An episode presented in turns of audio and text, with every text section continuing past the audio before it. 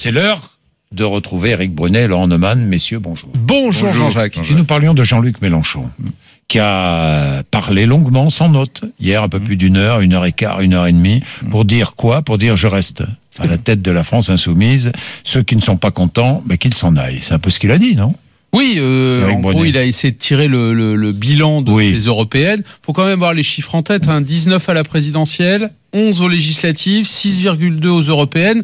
Donc c'est bien le résultat d'un échec. Oui. Il y a bien eu un échec. La question est de savoir à qui la faute. Et Jean-Luc Mélenchon, lui, c'est pas son genre de s'auto-flageller. Donc il dit c'est la faute aux juges, c'est la faute à Macron, c'est la faute aux électeurs qui se sont Hmm. trompés.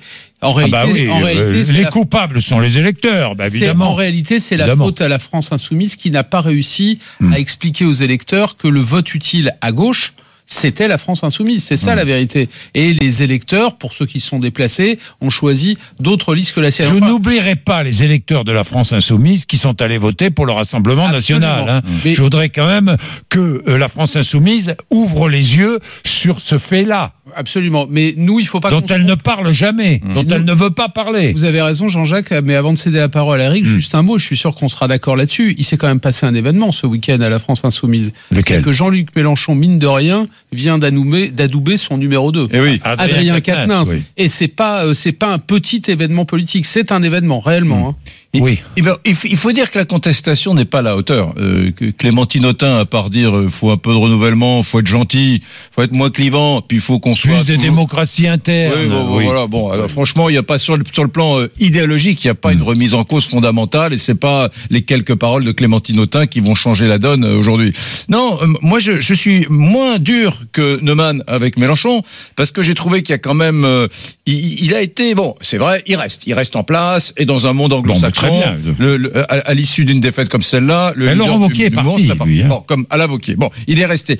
Une fois qu'on lui a fait ce reproche-là, j'ai trouvé qu'il était assez assez bon dans l'examen. Il, il s'est d'ailleurs un peu hum, euh, jugé responsable, autoflagellé, quand il a dit qu'il s'était euh, occupé un peu trop du groupe parlementaire, de ses députés. euh, donc, je, moi, j'ai trouvé que sur l'examen, il était assez juste. Il y a toujours les vieilles anciennes, les vieilles classiques, les vieux classiques de la France insoumise, à savoir, on est victime de l'oligarchie, des journalistes, des juges, de, de, de la justice, de la, de la politique, de- du monde ca- capitaliste et financiarisé. Bon, mais j'ai trouvé quand même qu'il dressait un, un constat assez juste de cette défaite, et il l'a pas nié d'ailleurs. Il a vraiment expliqué que c'était une défaite euh, terrible, qu'il en prenait sa part de responsabilité. Non mais ils ont un problème à la France insoumise, Eric. Il faut pas arrêter de tourner autour du pot. Leur matrice idéologique, c'est de déboulonner la Ve République et sa monarchie présidentielle. Or, pour y parvenir, il faut que la France insoumise ait elle-même un monarque républicain. Et ce monarque républicain, c'est Jean-Luc Mélenchon. Oui. Autrement dit, les insoumis, ils devraient essayer de se passer de Mélenchon, mais ils ne peuvent pas faire sans lui.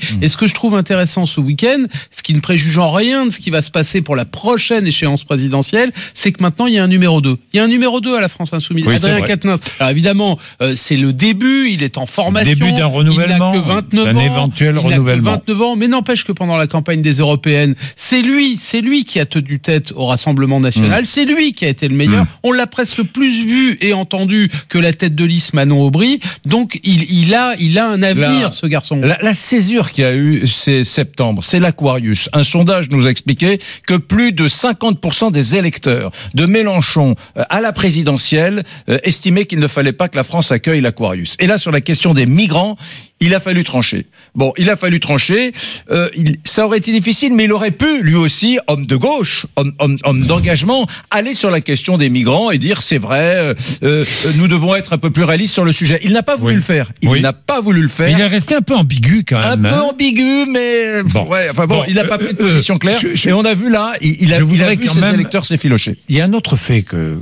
on- de, de qui a-t-on parlé ce week-end en politique? On a parlé de Jean-Luc Mélenchon. Ça fait combien de temps qu'il est en politique, Jean-Luc 35, 40 ans 40. On a parlé de Nicolas Sarkozy. Ça fait combien de temps qu'il est en politique, Nicolas Mmh. Sarkozy? Oui. On a parlé de Bernard Cazeneuve aussi pour revenir euh, chez les socialistes et tout. Mais non, mais on ne peut pas Bernard faire Cazeneuve- avancer les choses en politique. Est-ce qu'on ne peut pas regarder devant avec de nouvelles têtes, avec dans de les nouveaux discours, marmites, euh, c'est avec dans- de nouveaux. Il y a qu'en France. Je le répète sans cesse. Il n'y a qu'en France qu'on voit ça. Oui, enfin, euh, te- votre, votre liste Quoi est parfaitement juste. Vous auriez Oui. même pu rajouter Balkany, dont on a quand même beaucoup parlé. Balkany. 71 ans. Et puis voilà qu'un Mais- euh, euh, Républicains, il y a un nouveau président, enfin un nouveau candidat à la présidence Jacob.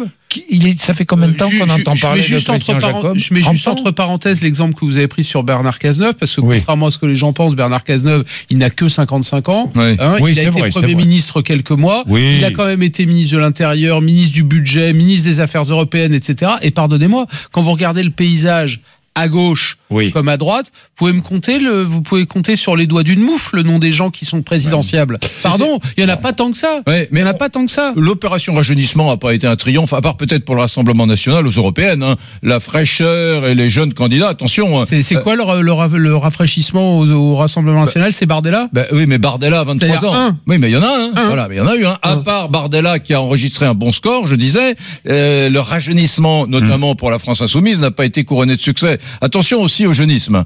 Oui, Attention au non, mais je, c'est vrai aussi.